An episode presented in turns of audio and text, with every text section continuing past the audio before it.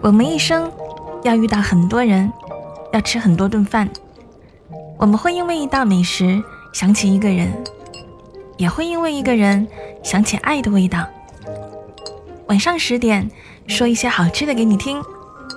我是恭喜。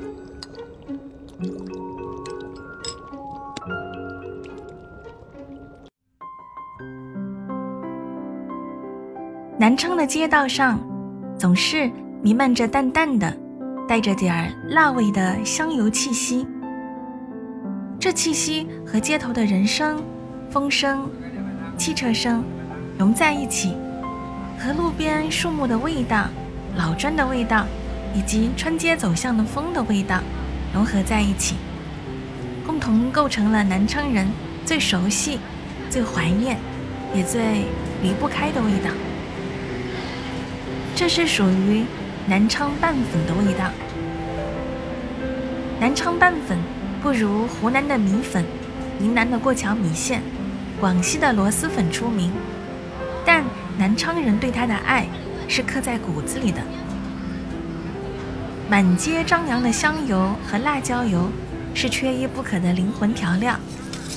酥脆的花生米和鲜嫩的葱花儿点缀出令人垂涎的油亮高光。秘制酱料藏着每家老板的独特秘方。又弹又糯的米粉，每一根背后是从米。到粉的数十道工序，而满满一碟酸菜萝卜倒上去，一碗米粉也能和大地一样丰饶。小胖的一天和每个南昌人一样，是从一碗拌粉开始的。香辣暖饱，南昌朴素无华的一条条小街和一个个人，就在这极具满足感的味道里。开始鲜活的一天。是的，鲜活。作为江西南昌人，小胖对家乡的感受历经了身在其中、远离观望和重回故乡的三个阶段。少年自不必说，在外学习工作的几年，他发现很多人不熟悉江西和南昌，但凡提起自己的故乡。大家经常满脸困惑，也不知道原来婺源、庐山和鄱阳湖都是在江西。真是五十六个民族，五十六朵花儿，一问江西谁都怕。作为最没有存在感的省市之一，一秒说出江西省会这个问题，已经成为国人的知识盲点的必考题了。小胖也苦苦想过，南昌到底是什么样的？要怎么介绍才能让人一秒 get，过目不忘呢？他想到过很多答案，都觉得不够贴切，后来就不再提了。毕业后，小胖在北京一家医药公司做销售，日常工作是奔波于大小医院和部门。向他们介绍公司的产品，这是一份辛苦和成就并存的工作。跑不完的应酬，学不完的知识，也有不错的收入，让他可以偶尔畅想在这座城市有立足的可能。但随着工作越来越深入，应酬的越多，往医院跑得越勤快，他心里的那种缺失感也越来越明显。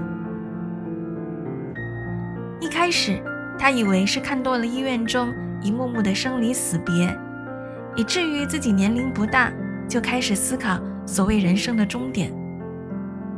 后来，他偶尔会梦到自己和老爸老妈一起，在老家楼下拐角的店里吃一碗拌粉，然后看着街上来往悠哉的人，慢慢的醒过来。他知道自己想家。但依然不知道家乡到底是什么。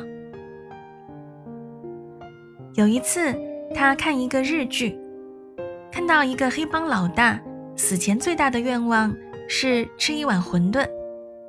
下属找了最贵的馄饨他摇头。下属找到最好的饭店里最顶尖的厨师，用最顶级的材料现场做了一碗馄饨，他依然摇头。不管怎么尝试，老大都说这不是他要的馄饨。最后，他们实在没办法，找到了老大小时候生活的街角馄饨店的老板，让歇业多年的老板按照记忆中的样子做一碗馄饨出来。奇迹出现了，这碗食材普通、厨艺普通、锅具也很普通的馄饨，让叱咤风云的黑帮老大吃得泪流满面，心满意足地离开了人世间。玩具，小胖心里仿佛开了一个豁口，他想起医院里的一个个患者，想到他们的家人，每天用保温杯、餐盒。送过去的他最喜欢的菜，突然无比的怀念起故乡和家人，怀念起南昌街上那一碗碗拌粉。那是他第一次察觉到，原来他心里的缺失感，可能就是一碗粉而已。一年后，他回到南昌，走进熟悉的街道上。乍然闻到无处不在的拌粉的味道时，他觉得自己像一个求索多年的人，猛然间站在了菩提树下，一瞬间开悟。这碗粉，就是他心里的这座城市。现在，小胖生活在南昌，偶尔在网上看到南昌的段子，就哈哈一笑。然后开开心心的陪父母和爱人去吃一碗街边的南昌